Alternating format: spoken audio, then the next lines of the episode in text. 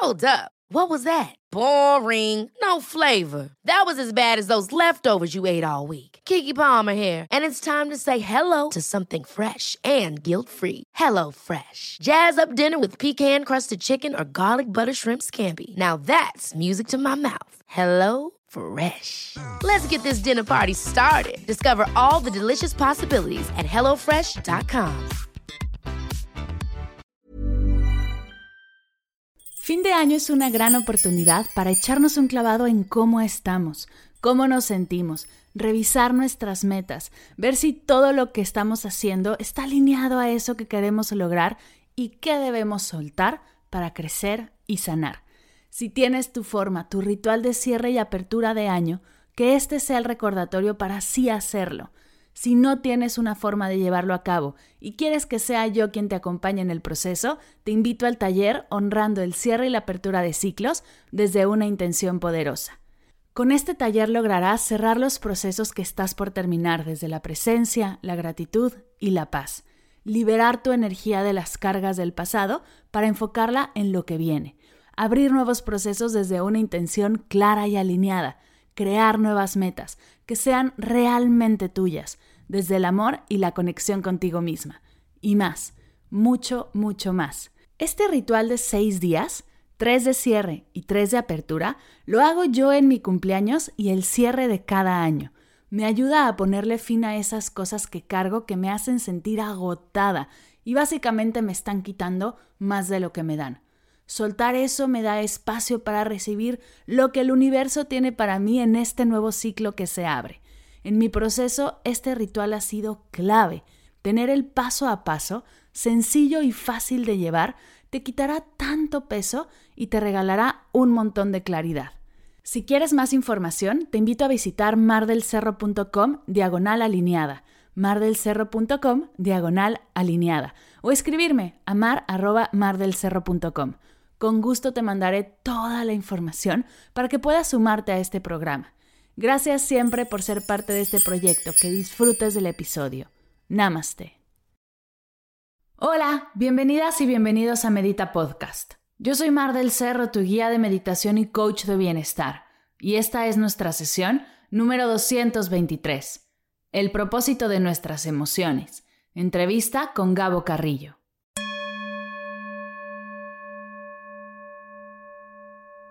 Hola meditadoras y meditadores, bienvenidas a Medita Podcast, el espacio donde hablamos de meditación, de bienestar, compartimos herramientas para nuestro desarrollo y crecimiento físico, mental, emocional y espiritual. Estoy muy agradecida y honrada de que estés aquí. Es un verdadero honor que me dejes llegar a tus oídos cada martes con un episodio nuevo. El día de hoy te tengo una entrevista bellísima. Tuve el placer de charlar con Gabo Carrillo, creador del método Watson, acerca de las emociones. ¿Qué son? ¿Qué no son? ¿Cómo conocerlas mejor? ¿Por qué nos da miedo sentir algunas y cómo liberarlo? Hablamos de todo esto y mucho más. Antes de pasar a la entrevista, dos cosas. La primera es contarte que dentro del episodio hay lenguaje adulto, así que si hay peques a tu alrededor, te invito a ponerte unos audífonos. La segunda es que tengo un llamado para todas las meditadoras y meditadores que tienen una práctica constante, que se considera a nivel intermedio o avanzado y quieren profundizar en su práctica, conocer más tradiciones meditativas y nutrir su experiencia.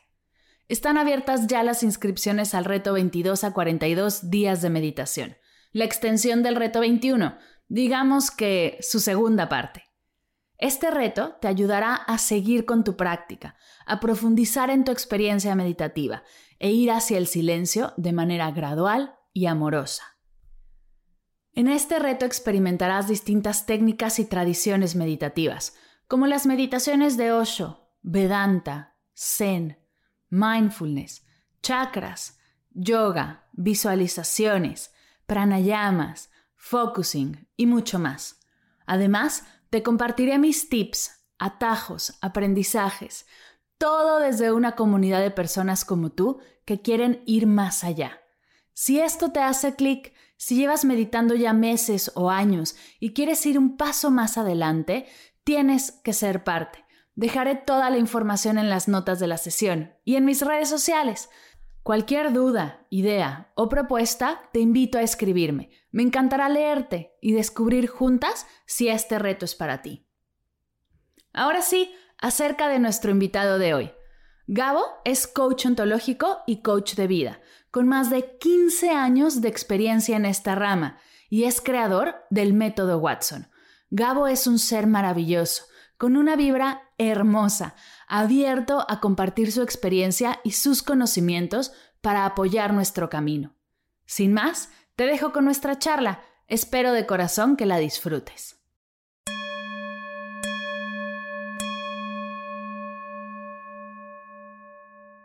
Bienvenido, Gabo, a Medita Podcast. Qué emoción tenerte aquí. Yo también estoy muy emocionado. Es de esas cosas que pasan, ¿sabes? Como yo te conocí por mi mamá, porque mi mamá te sigue, mi mamá hace tus meditaciones. Entonces mi mamá siempre me decía, ay, deberías hacer una colaboración con Mar del Cerro, na, na, na, na, na. Y cuando hicimos juntos Brilla Mujer, o sea, como la idea de Brilla Mujer, fue como, qué bonito, cómo, cómo se va conectando las, las cosas, cómo aparecen los nombres en la vida y después acaba así colaborando y estar en tu podcast, me siento muy honrado. Muchas gracias. Que aparte estás a punto de lanzar el tuyo, que eso me emociona también mucho. Entre más podcasteros seamos con estos hermosos mensajes, bueno, me, me ilusiona un montón. Sí, ya está a punto de salir. Poco, en, un, en, unos, en unas semanillas, pero ahí va, ahí va. Bien, bien. Igual y cuando salga este podcast ya estará el podcast arriba, así que Sí, sí, yo voy a dejar toda la información en las notas de la sesión. Oye, pero antes de hablar de podcast y de cursos y de todo lo que tienes que es increíble, me gustaría que la gente escuche de ti, de tu voz, quién eres, qué haces y, cómo llegaste a, a, hacer esto, el, todo tu increíble trabajo.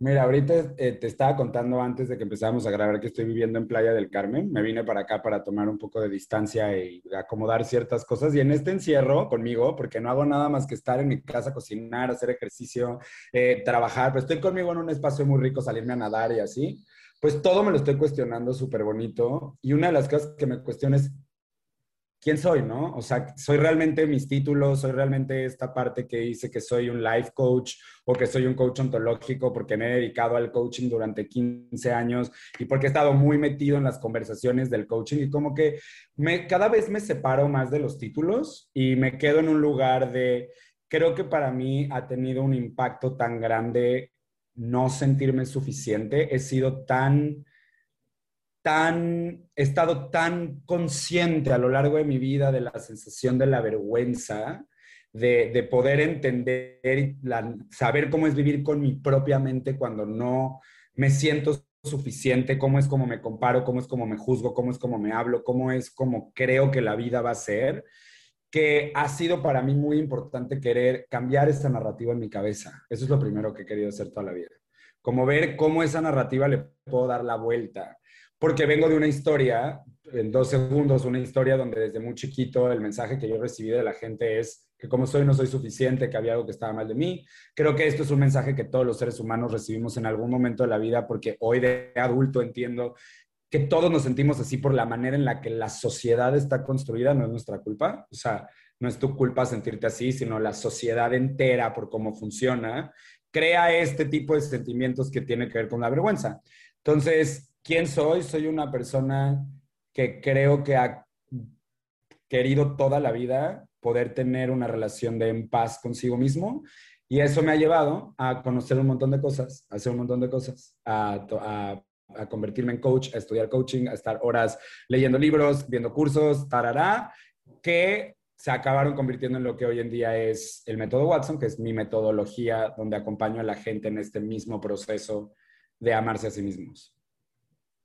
Y, me gustaría profundizar en el método Watson, justo en, la, en el cuestionario que te mandé antes de hacer esta sesión y decía, ¿qué temas quieres tocar? Y decía, la vergüenza. Y fue como, ¿what?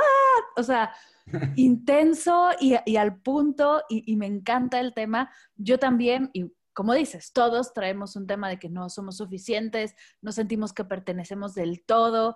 Y, y el método Watson lo aborda de una manera hermosa Así que cuéntanos qué es y cómo funciona.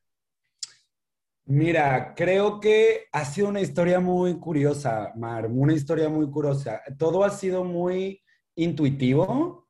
Creo que uno de los elementos más grandes que de verdad necesito poner sobre la mesa, porque si no, no podría explicarte qué es, es mi práctica espiritual, el entender que de verdad nada es una casualidad, que todo es perfecto como es, ta, ta, ta. Creo que mm, yo en algún momento de mi vida decidí, declaré así como, es que se acabó la manera en la que me hablo, se acabó la manera en la que me trato, se acabó este personaje que estoy harto de seguir sosteniendo. Y lo que empecé a hacer fue un camino intuitivo, muy intuitivo, de cómo le hago de verdad para tener esta relación de en paz conmigo todo eso me presentó autores, todo eso me presentó libros, todo eso me presentó cursos, todo eso me, fueron cuestionamientos muchísimo. Mis sesiones de coaching cuando yo estaba estudiando la certificación en Santiago de Chile estaban muy metidas sobre el tema de este personaje que yo había creado. Entonces, básicamente el método Watson, por así decírtelo, es como si todo el viaje que yo he tenido para poder regresar a mí y aprender a amarme a mí mismo como soy, Después de haber hecho todas las terapias sabidas y por haber, estuve en psicoanálisis, estuve en transpersonal, estuve en Reiki, estuve en cognitivo conductual, estuve en coaching, eh, estuve en astrología, o sea, me he metido, he hecho hongos, eh, me he metido a lo que quieras, me explico como para entender, he leído cosas espirituales, estuve muy metido de chiquito en la religión, como que todo esto me, como que me he separado de todo, he dicho, en realidad de todo esto que sí me ha funcionado funcionado, cuáles son los conceptos que sí me han funcionado, cuáles son spiritual bypass, cuáles son los que, los que no, no están jalando. Y, y creo que este mapa, el, el hacer estas cosas, de verdad, yo quería entender sobre este tema y me llegaban libros que yo decía, ¿en qué momento me llegó este libro a decirme literalmente lo que me estoy cuestionando y lo que estoy pensando? Era una cosa muy loca. Y creo que todo eso lo que quise hacer fue hacer un mapa mientras lo iba haciendo, porque yo entiendo muy bien desde hace muchos años que todos estamos en el mismo viaje. Todos. Entonces yo sé que no soy el único porque lo he visto como coach, porque lo he visto muchos. Yo sé que todo el mundo está en este balance de, de, que en esta, en esta dualidad peleando con su sombra, con su oscuridad, con su luz, con, con las emociones, con la vida, con los eventos que son tan inciertos, con todo lo que nos pasa alrededor, como que todo el mundo necesita un, un poco de paz y, y como entendimiento. Y entonces me di cuenta que todos al final del día lo que queremos es sentirnos suficientes como somos, porque al no sentirnos suficientes como somos, crea un enorme problema, ¿me explico? Se crea algo gigantesco. Entonces, creo que, creo que veo el dolor del ser humano y digo, de verdad, sí creo que todos estamos en la misma. Y lo que quise fue, muy ñoño, empezar a dibujar un mapa de cómo, cómo, cómo, me, cómo estoy yo regresando a mí. Y básicamente el método Watson es un programa, bueno, el método Watson es mi proyecto, pero todos los cursos, pláticas, de entrenamientos que tengo están, tienen el propósito de acompañar a una persona a tener las herramientas que lo apoyen en este viaje de mirarse a sí mismo y salir de la vergüenza internalizada. Ese es el propósito del entrenamiento. Tengo un entrenamiento de nueve semanas donde te acompaño a mirar muy profundo cuál es el personaje que creaste para que los demás te quisieran y cómo empezar a cuestionarlo, romperlo y regresar a ti. Ok, necesito respirar profundamente porque lo que acabas de decir es impresionante. Eh, el momento en el que rompiste, me gustaría regresar un poco, el momento en el que dijiste, se acabó la manera en la que me hablo. ¿Qué estaba pasando en ese momento? Todo, o sea, no puedo ni imaginar todo lo que estabas sintiendo y decidiste tomar acción, cosa que me llama mucho la atención porque no todos tenemos esa valentía. ¿Qué sucedió ahí? Eh, mira, lo que sucedió es que Justo ahorita, justo antes de grabar este podcast contigo, estaba hablando con una gran amiga mía y yo le decía, creo que a los 18 años, cuando entré al mundo del coaching, fue la primera vez en mi vida donde yo sentí que alguien me vio por quien soy. Antes de eso, yo sentía que no tenía ningún talento. Era el gordito, el, el, de que estaba hasta abajo de la cadena alimenticia, que además todo el mundo juzgaba de gay, maricón, joto, puto, raro. Eh, me llevaba con los que todo el mundo llamaban rechazados, les llamaban los rechas. eh, no tenía un talento para los deportes, no tenía un talento para las artes, no tenía un talento, no, o sea, yo sentía que no tenía un talento para nada, nada. Lo único que hacía era que yo le cayera bien a la gente porque era buen niño, ¿no? Nunca me sentí especial. Y a los 18 años, cuando, cuando llego a este tema, empiezo en la industria del coaching y veo cómo esto es muy natural para mí, la empatía, conectar con la gente, acompañarlos, meterme en sus historias, cómo es algo que me llama mucho la atención. Hubo un momento en mi cabeza donde dije, si yo me convierto en el mejor coach, voy a, voy a, voy a dejar de sentir que soy este infrahumano, casi me sentía yo. Esta cosa que me sentía tan poca cosa. Y entonces ahí nació una cosa de tener que ser perfecto en el mundo del coaching. Aunque yo aprendiera y aunque yo tuviera muchos conceptos y entendiera muchas cosas, el tipo de coaching que yo tomé en ese momento y al que me quedé en ese momento era un tipo de coaching que lo que hacía era no respetar de alguna manera la humanidad, sino creer que entre mejor seas y más perfecto seas, va a ser mucho más fácil. Y yo me convertí en eso, me convertí en un güey que aparentemente hacia afuera, todo mundo diría, ese güey tenía la vida perfecta, ¿no? O sea, eh, tenía 25 años y tenía un trabajazo, un puestazo, ganaba muchísimo dinero, me vestía espectacular, tenía marido, este, había, o sea, era como este güey, ¿cuál es el problema de este? O sea, no entiendo cuál es el problema de este güey. Pero yo por adentro sabía que toda esa sensación que yo sentí los primeros 18 años de ser un infrahumano, en esta vergüenza de sentir que como soy no soy suficiente, seguía existiendo en mí. Seguía ahí. Y entonces como seguía ahí, lo único que pasaba es que la gente no se daba cuenta porque mi personaje estaba muy bien armado. ¿Sí? Y ahí fue cuando yo dije, se acabó. Ya no puedo más, ya no puedo, ya no. Mis grados de exigirme perfección llegaban a ser tan exigentes que eran asfixiantes. Yo no me permitía un error. Y un error, uno, era quedarme una semana entera dándole vueltas, ruminating en lo que está mal de mí, en la vergüenza. Entonces, me cansé del personaje. Dije, se acabó nomás, ya, ya. Y ahí empezó el viaje. Wow. Y es que sí, es, es agotador, ¿no? Querer estar haciendo algo que no eres tú para darle gusto a quién sabe quién es completamente agotador y me quedo con tu palabra asfixiante. Por supuesto que sí. Y dentro de esta perfección y de este exigirte, dijiste un concepto que me interesa un poco profundizar en él, que es el spiritual bypass. Explícanos un poco qué es, porque siento que en este camino muchos podemos caer por ahí. Mira, yo creo que es un concepto que yo he aprendido, creo que lo he aprendido porque tienes que hacerte una pregunta a ti mismo de en qué crees, qué es esta vida, en dónde estamos, qué es esto cuál es el propósito de todo esto que estamos viviendo. Yo sí soy, a veces soy como muy oscuro en mi cabeza y digo, es que si, si realmente nos damos cuenta, el mundo todo el tiempo es muy caótico. Lo que está pasando alrededor de nosotros siempre es muy caótico. Eh, los gobiernos, la corrupción, las violaciones, las matanzas, las, las, eh, las faltas, o sea, de verdad es la pobreza, las enfermedades, la pobreza, o sea, todo, es, es, a mí se me hace que es un mundo muy caótico. Y dentro de este mundo muy caótico creo que tenemos que encontrar sentido en algún momento. Y en este encontrar sentido en algún momento, muchas veces, pues vamos a tener que ir a buscar respuestas porque nadie tiene la verdad, entonces tú tienes que ir haciéndotelas. Yo creo que a mí me pasó de, de, de, ser ateo, ¿no? Completamente ateo en algún momento de mi vida, a ser agnóstico y ahora realmente declararme como una persona espiritual. Pero ¿qué ocurre cuando entras a la rama de la espiritualidad? ¿Y qué es la espiritualidad eh, para mí desde, desde, desde, desde mi punto de vista? Creo que muchas veces los seres humanos tenemos mucho miedo de tener que tocar el dolor, de tener que tocar nuestras, nuestra herida, de tener que regresar a nuestra historia, de tener que mirar nuestra historia, de tener que meternos a las partes que nos han dolido demasiado, porque hacer eso creemos que toma mucho tiempo uno, y dos, creemos que va a ser demasiado doloroso.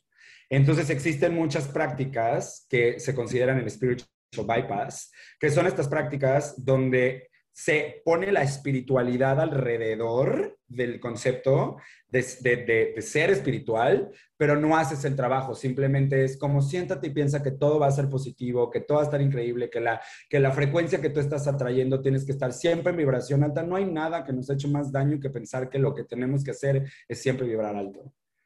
No hay nada que nos hecho más daño, porque nuestras emociones no son así. Nuestras emociones tienen un propósito y tienen que tener, vas a tener que experimentar emociones placenteras y no placenteras en la vida. Y no es porque sentirlas no placenteras es porque hay algo que está mal de ti. Las no placenteras son necesarias. Las emociones significan movimiento. Eso significa que lo que hacen es movernos, nos llevan a la acción. Entonces, tú necesitas para actuar de cierta energía. Esa energía te la da la emoción. Por eso se llama emotion, energy in motion, energía en movimiento. Entonces, cuando yo, cuando yo estoy enojado, que es una emoción que tiene su luz también, que no es, eh, que no es mala, no es negativa, es una emoción necesaria. Si tú nunca sintieras rabia, no pondrías límites, por así decirlo. Entonces, de alguna manera nos han hecho creer que sentir miedo, sentir vergüenza, sentir culpa, sentir estas emociones que no son placenteras, el goal es nunca volverlas a sentir. Y lo que tienes que hacer siempre es vibrar en gratitud, vibrar en alegría, vibrar en amor. Eso es el lugar, eso es spiritual bypassing. El solo creer que, desde mi punto de vista, para mí el spiritual bypassing es creer que solamente con afirmaciones, con frases positivas, con sentarme a meditar y nada más, y yo sé que tú meditas y no lo digo de una manera como para ofender, pero creo que ah, yo medito y la meditación se me hace muy importante por lo que le hace a mi mente, por lo que me da a mí, el poder que me da de traerme al presente y trabajar con mi ansiedad y trabajar con un montón de cosas. Pero muchas veces no queremos hacer la chamba interna y entonces nos dicen medita y entonces yo medito y entonces me siento a meditar y pienso que por meditar estoy haciendo el trabajo interno de sanar la vergüenza. La meditación es un gran acompañante en el proceso, pero no es lo que lo va a resolver. Pensar que lo va a resolver, eso es spiritual bypassing. Es pensar que, sí, lo que te digo, como toda esta parte muy espiritual, creer que si me levanto todos los días y entonces yo me afirmo cinco veces que recibo, el, recibo el amor con con abundancia y alegría, recibo el amor con abundancia y alegría. El hacer eso, entiendo de dónde viene, entiendo el poder de las afirmaciones porque creamos el lenguaje con nuestra realidad, puedo entender la lógica, pero si yo no estoy haciéndome cargo de lo que hay adentro, la vergüenza, las emociones, el no sentirme suficiente, las heridas que no he querido sanar, las cosas que no he querido soltar, lo que no he perdonado, las emociones que tengo hacia mí, si no me quiero meter a esa parte, las afirmaciones son un curita. Y, el spiritual bypassing es un curita. Y a eso me refiero con spiritual bypassing.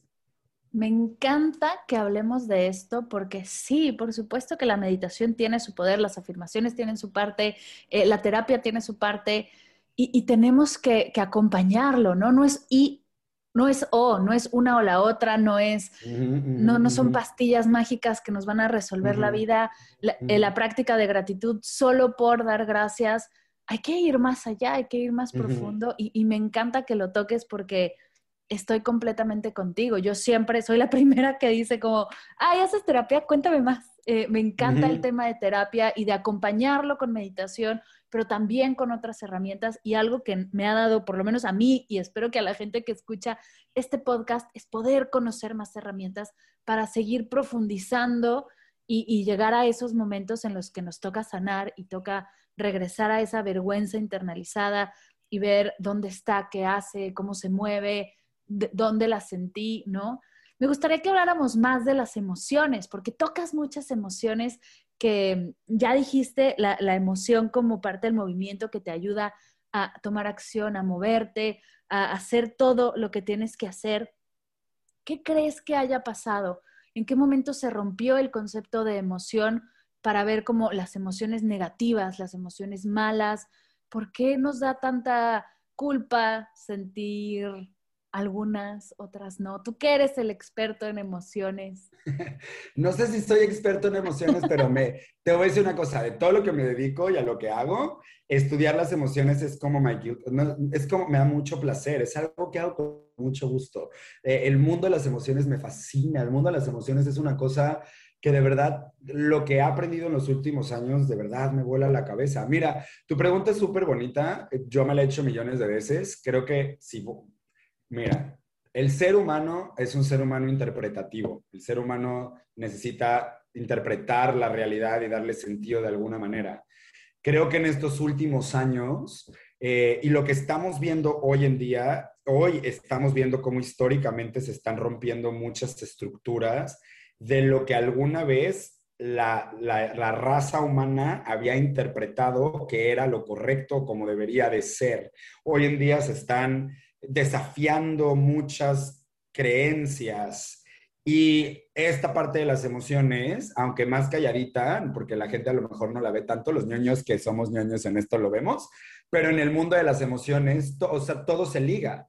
Absolutamente todo lo que estamos viendo que está ocurriendo con el feminismo en el mundo, de cómo, estamos, cómo estamos buscando esta equidad, de cómo estamos buscar eh, con la comunidad LGBT, ¿no? Que estamos buscando como eh, abrir estos espacios para romper eh, creencias. Dentro del mismo espacio también estamos rompiendo creencias de lo que creíamos que eran las emociones y para lo que servían las emociones. Eh, a mí siempre de las cosas que más me impacta es, a ver, yo llegué un día a un salón y me hablaron de las emociones y dije, ¿qué es esto? Me quiero meter a estudiar más. Y he estudiado las emociones como de verdad, como si fuera un museo, viéndolas despacito, lento, caminando, como queriéndolas entender. No te puedo explicar desde dónde es la, la cosa más, o sea, ¿Cuándo fue el momento en el que todo ocurrió? Que todo esto, creo que el ser humano ha intentado interpretar y en su intentar interpretar, pues a veces interpretamos bien y a veces no interpretamos bien y a veces interpretamos cuando nos, no, y nos compramos cierta idea. Y creo que por eso amo tanto el coaching ontológico, que es a lo que me dedico, porque son preguntas, es, es cuestionar, todo el tiempo es cuestionar, no creerme todo lo que me dicen, no creerme lo que me dice nadie y como sentarme un poco a cuestionar todo. Y con el tema de las emociones, creo que mi respuesta hoy a tu pregunta, la más compasiva que tengo, es no sabíamos de ellas. Pensábamos que el ser humano era solamente mente, porque como somos la única especie que tiene razón, entonces creemos que eso es lo que nos diferencia de y olvidamos que dentro de nosotros existen emociones y cuerpo. Y entonces hay un momento donde separamos en el aprendizaje y creemos que lo único que importa es cuánto sabemos. Y en la vida, eh, que eso fue cuando empezaron a llegar todos los racionalistas en la filosofía y tal, que yo no soy un filósofo, yo he metido a estudiar y aprendido de gente que me ha contado esto, yo no soy el filósofo más grande de la historia, pero sé que hubo un momento en la, en la existencia donde lo que más importaba era el saber. Y las emociones, el cuerpo, todo esto pasó a otro lado, a otro ámbito. Y las emociones hasta 1980 eran para los psicólogos solamente ruido siempre ha sido una, o sea, para la, esa carrera que todavía todos vemos como la psicología, la cosa que salva la mente humana, incluso en 1980, apenas estaba hablando por primera vez de la inteligencia emocional, o sea, ahí apenas. Entonces, creo que llevamos, si lo veo así, de los 80 para acá, tratando de descifrar qué es esto. Y hoy en día, a lo que se ha llegado, me parece estúpidamente hermoso hermoso. Mi vida ha cambiado, pero rotundamente, pero rotundamente, por conocer las emociones. O sea, es otra. Y alguien que, como yo, está rayado con lo que estás diciendo y le emociona hablar de emociones y quiere más, ¿cuáles son esos primeros pasos para arrancar con este camino de empezar a conocer nuestras emociones, hacer a un lado el tema de soy cuerpo, mente y hay otra área de mí igual y la que tenga olvidada o que he sentido pero no he podido profundizar. ¿Cómo arranco? Ever catch yourself eating the same flavorless dinner three days in a row? Dreaming of something better? Well, HelloFresh is your guilt-free dream come true, baby. It's me, Kiki Palmer. Let's wake up those taste buds with hot, juicy pecan-crusted chicken or garlic butter shrimp scampi. Mm. Hello Fresh. Stop dreaming of all the delicious possibilities and dig in at HelloFresh.com. Let's get this dinner party started.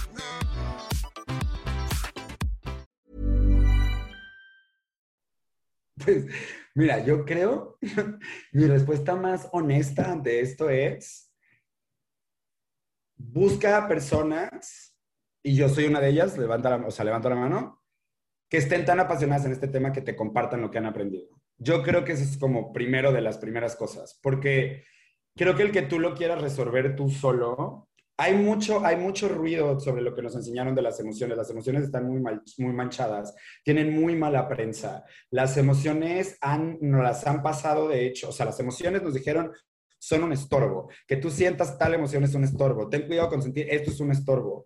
Y de hecho las emociones son la brújula más impresionante que tenemos los seres humanos. Es, es en serio de otra dimensión saber interpretar tus emociones y poder entender que todas, absolutamente todas son necesarias. Entonces, creo que, creo que mm, uno, de los uno de los pasos que nos enseñaron, ¿no? Es, o hasta donde la mayoría de la gente va hoy en día, es siente tus emociones porque es importante siéntelas. Entonces, date permiso de llorar, date permiso de sentir tu enojo, date permiso de sentir tu culpa, date, permiso. Como que en ese, en ese nivel estamos y súper bien, ¿no? Como en el date cuenta, sí, es muy válido. Pero creo que hay todavía mucho más campo para poder entender acerca de las emociones.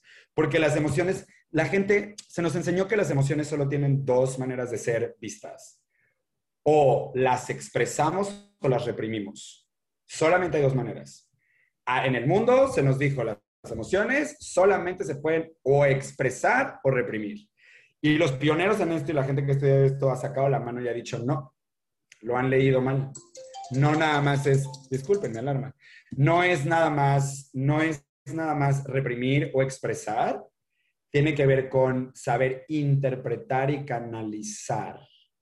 Porque si yo conozco el mensaje de la emoción, si yo conozco el lenguaje de la emoción, eso me lleva a mí a interpretar y saber cómo actuar, porque para eso me está dando. La, emoción es la energía que te mueve. La emoción, si la sabes interpretar, te dice cómo moverte y de qué manera moverte. Entonces, por ejemplo, la tristeza es una emoción que sentimos cuando hay algo que estás perdiendo, hay una pérdida. Y la pérdida que estás teniendo significa, o podrías tener una posible pérdida, o sea, o estás teniendo o tuviste una pérdida, perdón, o estás teniendo o tuviste una pérdida. Y que eso se le suma a que es algo que te importa, porque si no, no lo estarías sintiendo. La emoción de la tristeza tiene, está, como todas las emociones, tiene muy mala prensa porque solamente conocemos la parte oscura de las emociones. Como que vemos la parte oscura de la, de la rabia, vemos la parte oscura del miedo, solo podemos ver la parte oscura de, de la tristeza, pero poco vemos la luz de cada una de ellas. Y la tristeza te invita a soltar lo que ya no es necesario, a soltar lo que se tiene que ir, porque sabe que en esta vida vas a perder cosas, porque está diseñado el mundo para perder cosas, todo el tiempo estás perdiendo cosas. Si tú no sabes accesar a la tristeza y le quitas las mamadas de que la tristeza es para mujeres y no para hombres. La tristeza es de que te quitas de en serio de estupideces que nos hemos dicho y realmente vemos que la tristeza te está diciendo es momento de soltar. Recógete, métete a tu casa, siente, pásalo y tu cuerpo en el minuto en el que le das permiso a la tristeza estar, se rejuvenece. Todo el mundo que ha llorado en tristeza sabe que después de llorar te sientes más tranquilo. Ese es su propósito pero nosotros le pusimos connotación a las emociones. ¿Te hace sentido? Entonces nosotros dijimos las emociones son buenas, malas, negativas, positivas, de hombre, de mujer, estas, las emociones son este, permitidas, no permitidas. Y no, no, no, señores, tenemos que literalmente borrar ese mapa y agarrar y entender que dentro de nosotros hay un equipo que tiene casi 200 emociones.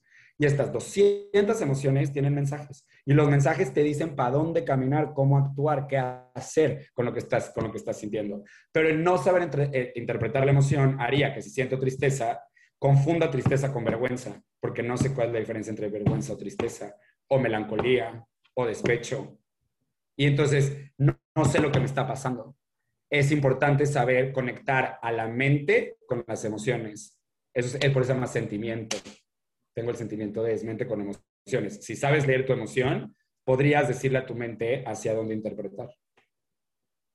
Wow, me encanta. Es que sí estamos muy cortitos, ¿no? Todavía y, y hay tanto por lo cual, ¿no? Seguir trabajando y seguir estudiando, Dentro de todos estos conceptos, algo que me brinca y me llama la atención, porque estamos hablando de conocernos, de estar con nosotros, de, interpretar, de canalizar, me brinca este concepto de amor propio, ¿no? De, estar con mm. nosotros. Me encantaría saber qué opinas del tema y cómo lo vives tú.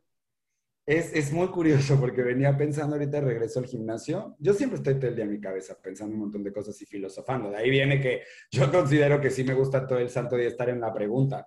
Eh, y aunque no me meto a estudiar muchísimo filosofía, me gusta filosofar.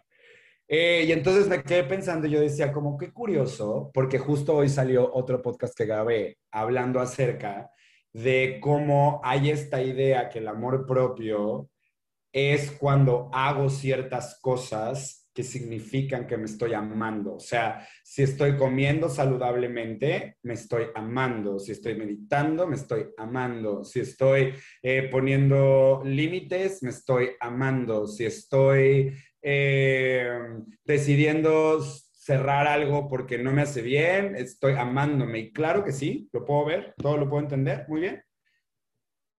Pero muchas veces no nos vamos a lo que significa el concepto. El amor, la emoción del amor, hay que entenderla desde dos ángulos, como emoción o como acción. El amor como emoción, su mensaje, así como la tristeza te dice que hay algo que estás perdiendo o que perdiste que te importa, esa es su narrativa, ahí aparece la tristeza. El amor aparece cuando aceptas algo y le ves el valor. Eso es el amor. Amor es aceptar algo tal cual es y no querer cambiarlo. Valorar eso por lo que es. Entonces, el amor propio no es hacerte una ensalada y comer bien. Eso es un acto de amor propio. El amor propio es la aceptación total de ti con tu luz y tu oscuridad. Aceptación de lo que soy. Y entonces cuando yo puedo aceptar el cuerpo que tengo, cuando yo puedo aceptar la orientación sexual que tengo, cuando yo puedo aceptar las creencias que tengo, cuando yo puedo aceptar mis heridas, cuando yo puedo aceptar mis pérdidas, cuando yo puedo aceptar, cuando yo puedo aceptar y ya no estoy en este rat race de querer cambiar quién soy para poder pertenecer, ser visto, encajado, validado, cuando, cuando yo me acepto a mí, naturalmente en esta aceptación encuentras algo que se llama valor y hay que aquí separas el concepto de la autovalía y del amor propio, porque no es lo mismo. La autovalía nace en el momento en el que yo me considero a mí valioso y suficiente como soy. Y cuando yo me siento valioso y suficiente como soy, entonces aparece la aceptación del amor. Y eso se convierte en acciones, como, dado que me acepto como soy, y dado que ya no estoy tratando de ser suficiente para los demás, como ya no estoy tratando de cambiarme, cuando yo me acepto en lo que soy, la posibilidad que se abre es entonces tener estos actos que me cuidan, por, que cuido eso que es valioso. Oye, y hay una cuando pregunta... algo lo consideras valioso, lo cuidas. Total, total. Y perdón que te interrumpa, hay una pregunta aquí que me brincó en la cabeza de un podcast que acabo de escuchar y y me sigue dando vueltas acerca de la aceptación y del querer cambiarte. ¿Puedes tú, o, me gustaría saber qué piensas, puedes tú aceptarte, por ejemplo, y, y mi tema es sobre todo en el tema del peso, ¿puedes tú aceptarte y al mismo tiempo querer seguir mejorando o seguir cambiando? O en mi, en mi ejemplo, ¿no? ¿Puedo yo aceptar mi cuerpo como es, pero al mismo tiempo seguir haciendo cosas para estar más cómoda o creo que creo que todo totalmente claro que sí. Yo creo que sí y que creo que tiene que ver con el come from. Creo que tiene que ver con qué es lo que empuja lo que estás haciendo y la razón por la cual lo quieres hacer. Em, yo puedo decirte que yo me acepto como soy me ha costado mucho trabajo aceptar mi cuerpo por ejemplo también siempre tuve sobrepeso de chiquito y luego tuve temas con trastornos de la conducta alimentaria y luego quise bajar muchísimo de peso y entonces era súper flaco y entonces constantemente era criticar mi cuerpo, criticarlo, todavía no era suficiente, siempre me decía cosas como gordo, no sé qué, me veía en el espejo y no me gustaba y mi relación con mi cuerpo cambió, o sea, era muy fuerte. Creo que en todo este viaje del amor propio, una de las cosas que necesita transformarse es la narrativa interna. Hablarte diciéndote gordo, obeso, asqueroso, nadie te va a querer, eso es vergüenza. Ahí no estás en amor propio, ahí estás en vergüenza. Creo que cuando lo que quieres hacer es querer cambiar o corregirte para que esa voz se calle, ahí ese drive es el que yo considero que es tóxico. Cuando tú detienes esa voz porque lo que haces es aceptarte como eres y como está, porque como eres eres suficiente. Cuando haces ese viaje y te aceptas a ti con tu cuerpo, cómo está hoy, de la manera en la que está hoy, cuando realmente lo aceptas, creo que nace una segunda fase, donde una segunda fase es querer hacer esos actos de amor propio que es querer hacer ejercicio, querer comer bien, dejar tus malos hábitos, incorporar hábitos nuevos. Eh, realmente empiezas a ver esto, esto desde el valor. No sucede como un tengo que, sucede como algo natural, sucede como algo, sucede, para mí ha sido como sucede algo que ya no, ya no es un peso tener que hacerlo, ya, ya no estoy haciendo ejercicio porque si no hago ejercicio nadie me va a querer o ya no voy a hacer ejercicio, voy a hacer dieta. Por ejemplo, yo ya decidí, yo no hago dietas. Yo no hago dietas. Yo literal, yo no voy a hacer ninguna dieta porque las dietas creo que todo me lleva a, restringir, es restricción, es llevar un estándar, es pensar que solamente de cierta manera voy a estar eh, aceptado y ser amado, cuando en realidad, por ejemplo, ahorita le dije a mi nutriólogo, yo ahorita en este momento quiero lo que ya tengo, lo que ya soy, embellecerlo. Entonces yo tengo, yo tengo mi, mi, belly, mi pancita, mi, mi, pues, mi lonjita, pues. Y me gusta, he aprendido últimamente, antes la odiaba, y ahora cada vez que la veo digo, tengo 33, qué rico estoy, me veo así, mi pancita, y me gusta y me empiezo a ver sexy porque ya no tiene que ver con el cuerpo, porque este viaje lo que hace es transformar los cables de audio y video adentro de ti, cómo te ves, cómo te hablas, eso es lo importante, que no tiene nada que ver con tu peso, tu dinero, lo externo. Cuando empecé a hacer eso, Ahora lo que hago es, esta cosa rica que veo en mí, llego con el nutriólogo y le digo, ya, estamos a los 33, viene el proyecto Daddy, Daddy Project, y entonces lo que quiero es mi pancita, darle formita, con mis bracitos, como yo solito poniendo mi propio, mi propio, pero ya no se trata de voy a hacer esto porque me hace falta o no soy suficiente o alguien no me va a querer, es más en una cosa de I'm doing this for me porque me gusta, porque quiero comer saludable, porque también quiero vivir mucho, porque no quiero porque entiendo de salud. Entonces, quisiera no tener que tener por comer puro fast food eh, algunos problemas. Entonces, quiero aprender a incorporar verduras, porque esa, pero todo nace desde un lugar muy porque me veo valioso, porque me sé, nace desde ahí, no nace desde un lugar de lo quiero hacer para corregir algo. Creo que por eso te digo que es el drive. Claro que puedes, claro que se puede. Me encanta. Y sí, concuerdo completamente contigo, sobre todo esa, esa distinción entre lo hago porque, porque quiero vivir para siempre, ¿no? O lo hago porque no tengo o no me siento valiosa como para seguir. Tal cual. Entonces, cuando hay ese cambio, que es muy interesante porque hablamos de cosas externas, pero el cambio tiene que ser interno y es siempre primero interno, ya afuera hay como las cosas comienzan a pasar distintas. Y es algo que en mi proceso también comparto que he experimentado con el tema de las dietas. Estoy contigo.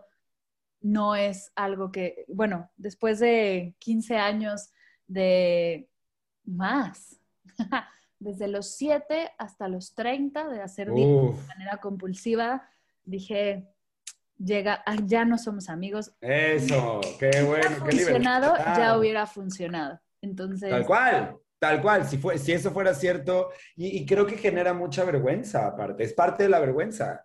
¿A qué voy con la vergüenza? La vergüenza es una emoción que con su energía te lleva a, de su lado tóxico, a tener que ponerte en estos lugares donde haces dietas extremas, donde, donde te lastimas mucho. Por eso entender de emociones es tan importante. Y por eso entender también a qué, qué significa el amor, porque todo me hace mucho sentido cuando lo leo. O sea, cuando lo he visto, yo en este viaje de amor propio era claro, ¿cómo, ¿cómo carajos quiero aprender de amor propio y no sé de emociones? Para empezar, es parte del paquete de las emociones. Tengo que entender de emociones para entender qué es el amor. Y cuando te pones a estudiar el amor, el amor, unos te van a decir que no es una emoción y otros te van a decir que es una acción. Yo creo que potatoes, potatoes, o sea, creo que sí sentimos amor. Yo sí he sentido amor, pero también veo que cuando amas a alguien, lo que haces son acciones, actos, donde lo estás amando porque te parece valioso. Entonces, either or, el amor lo que significa es la aceptación de algo que consideras valioso. Me encanta. Eso es, ¿sabes? Entonces, pues, pues nada, sí, sí, sí veo, sí veo cómo nos encanta este tema a ti a mí. yo, es que yo podría estar en horas porque aparte el tema de las emociones es súper interesante. Hay tantas y desde, tú dijiste hace rato, ¿no? Alrededor de 200. Y estoy segura que, y justo en una clase de emociones me lo decían a mí, en tres minutos escribe todas las emociones que conoces. Y yo creo que llegué a las 16, 17 y de repente... Mm. Y tú, porque te fue bien, Reina. Yo en ese ejercicio yo he visto gente que llega a tres. Y, y es impresionante, no tenemos ni siquiera el lenguaje. ¿Cómo vamos a, a, a ir más profundo si ni siquiera podemos compartirlas. Y me encanta que haya gente como tú compartiendo y, siguiendo este hermoso camino, expresando y por supuesto que se acerquen a ti para seguir explorando este increíble mundo de las emociones que me encanta, me encanta, me encanta. Oye, antes de pasar a las preguntas finales de Medita Podcast, cerrar algo que se haya quedado en tu corazón, que quieras compartir, que quieras decirle a la gente de Medita Podcast, que te haya quedado como por ahí. No, creo que, no, creo que, creo que, creo que, mm, justo sí estaba pensando antes de que me, dieras esa palabra, había dentro de mí, escuché la voz, que no se te olvide regresar a este punto y explicar esto, pero ahora ya se me fue, ya no me acuerdo qué es. pero creo que, creo que tenía que ver, creo que tenía que ver con, no, ni quiero inventar, no, ni quiero inventar, creo que está, lo que se dijo, se dijo y creo que me siento muy conectado con la conversación, pues, pero luego a veces pienso en cositas como, ah, aquí puedes agregar, pero pues lo voy a soltar. Me encanta, me encanta y, total, nos pasa a todos. Ahora sí, las preguntas finales de Medita Podcast para después que nos cuentes de tus cursos, de tus talleres y de todo lo que haces. La primera pregunta es, ¿qué estás leyendo que nos puedas compartir? Fíjate que en este momento no estoy... Ah, uff, sí, lo terminé la semana pasada. Eh, Leí el libro de Victoria Volklova. Ella es una mujer trans mexicana. Tiene, creo que 28 años, una cosa así. Es una crack. Y leí su libro porque su libro cuenta todo su biografía y cómo, cómo es vivir siendo una mujer trans en México, en el mundo. Y, y ella puso ahí de título Mi camino al amor propio y dado que yo me dedico a todo este tema, siempre me gusta ver cómo otros lo ven. Y yo siempre he admirado, siempre, siempre, siempre, siempre he admirado a mi comunidad LGBT completa, la admiro por, por la valentía que se requiere salir de un molde tan grande como lo es la sexualidad en este mundo y elegir algo, pero para las personas trans, mis respetos son gigantescos. O sea, creo que, y esto le decía también a alguien, es como yo siento que hemos endiosado a las personas incorrectas. Creo que si tú volteas a ver una persona que tiene los ovarios y los huevos, perdón por el francés, para poder decidir su autenticidad delante de un mundo que los ve completamente como algo no aceptable, hablar tu verdad de esa manera, creo que es el ejemplo para que todos hablemos nuestra verdad. Es el, el ejemplo. Y el libro de Victoria es así. Esta mujer es una crack, se lo súper recomiendo. Léanlo desde el lugar, te voy a invitar a como yo lo leí, yo lo leí desde un lugar de quiero conocer el alma de una persona que tiene este pasar. ¿Cómo es? Me estremeció su historia, me movió, me conmovió yo la quiero ir a abrazar, la admiro y les recomiendo muchísimo este libro. Wow, gracias, ya, ya lo apunté, me encanta, me encanta la idea. Sí, yo estoy contigo, es pura admiración. El poder, si, si a nosotros nos da ¿no? vergüenza, las cositas que de repente nos pasan, el caminar ese camino y plantarte y decir tu verdad es completa admiración. Segunda pregunta, ¿qué es para ti meditar? Creo que para mí meditar y la manera en la que yo siempre me lo explico a mí, lo explico cuando enseño la herramienta mindful, eh, de mindfulness en, en mis talleres.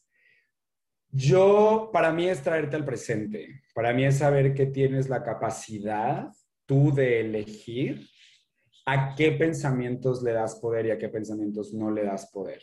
Eso es para mí. Yo creo que para mí meditar es el gimnasio en el que nos entrenamos a poder traernos a este lugar, a nuestro cuerpo, porque el cuerpo es lo único que está en el presente, lo único con nuestra respiración.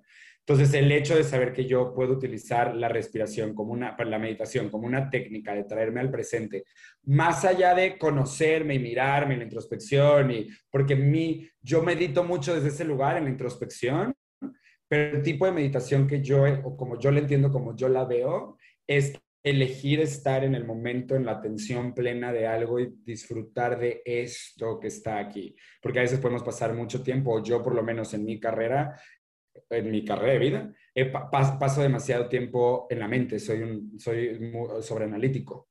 Y entonces a veces no estoy aquí, en este lugar.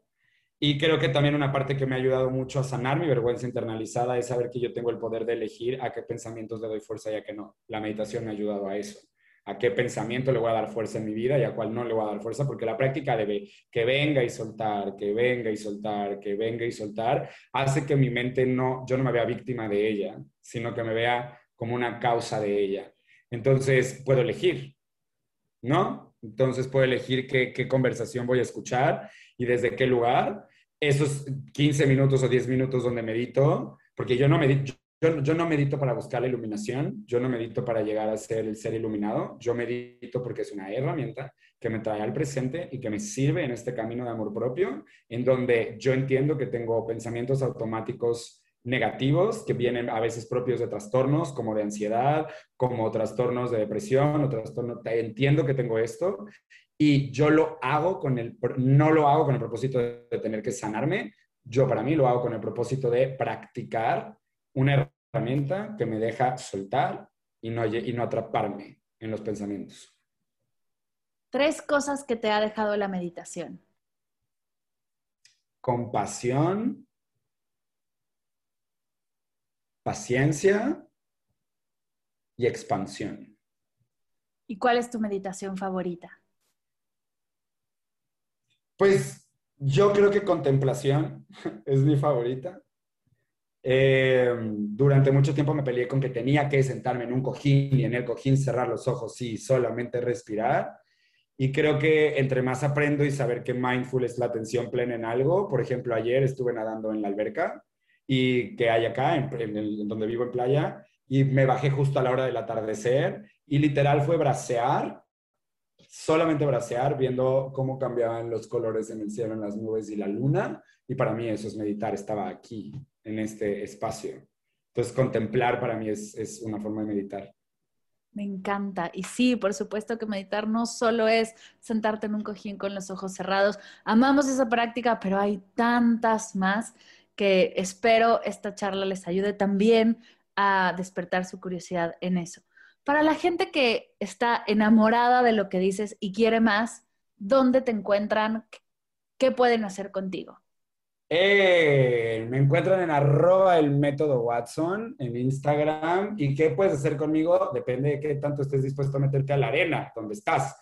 Tengo workshops chiquitos que duran a veces tres horas, a veces duran 24 eh, horas, que son herramientas que te van a acompañar y apoyar en este viaje de volverte a mirar a ti. Son herramientas, normalmente las que muestro son herramientas de autoconocimiento, entonces hago workshops chiquitos para que te, que, te sirvan en el camino en el que estás.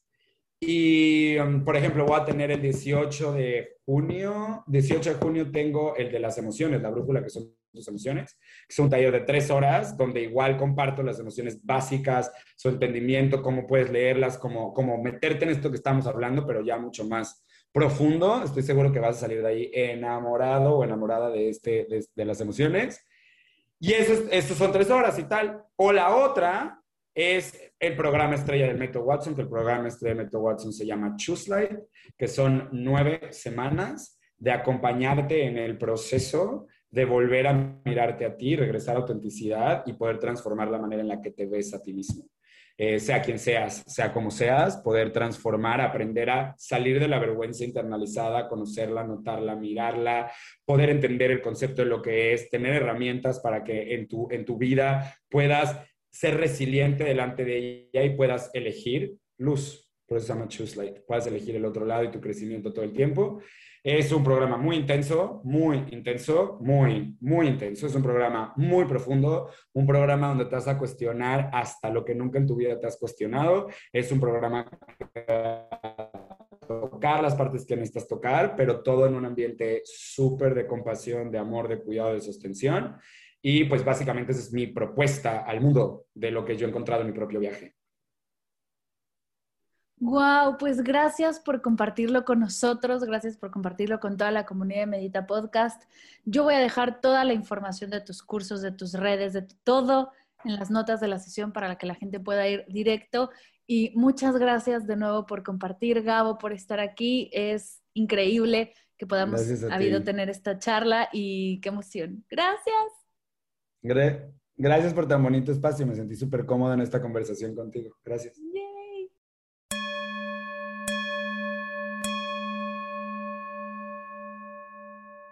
Gracias, gracias, gracias, querido Gabo, por compartir conmigo y con todos los meditadores y las meditadoras de esta comunidad tu pasión y tu expertise. Dejaré toda la información de Gabo en las notas de la sesión, así podrás explorar su trabajo y todo su contenido. Y recuerda que si quieres profundizar en tu práctica meditativa y llevarla al siguiente nivel, están abiertas las inscripciones del reto 22 a 42 días de meditación. Será un honor verte por ahí a meditar y acompañarnos en este hermoso camino de bienestar. Gracias por escuchar esta sesión y dejarme llegar a tus oídos con un nuevo episodio de Medita Podcast. Gracias por cada vez que compartes este podcast, que lo recomiendas, que le das likes a nuestros posts, que te inscribes a clases, cursos, talleres. Este proyecto no sería nada sin tu escucha y tu participación. Muchas gracias siempre. Gracias por escuchar Medita Podcast. Para cursos de meditación en línea, descargar tu diario de gratitud completamente gratis, escuchar esta y todas las sesiones de Medita Podcast y saber todo acerca del proyecto, te invito a visitar mardelcerro.com.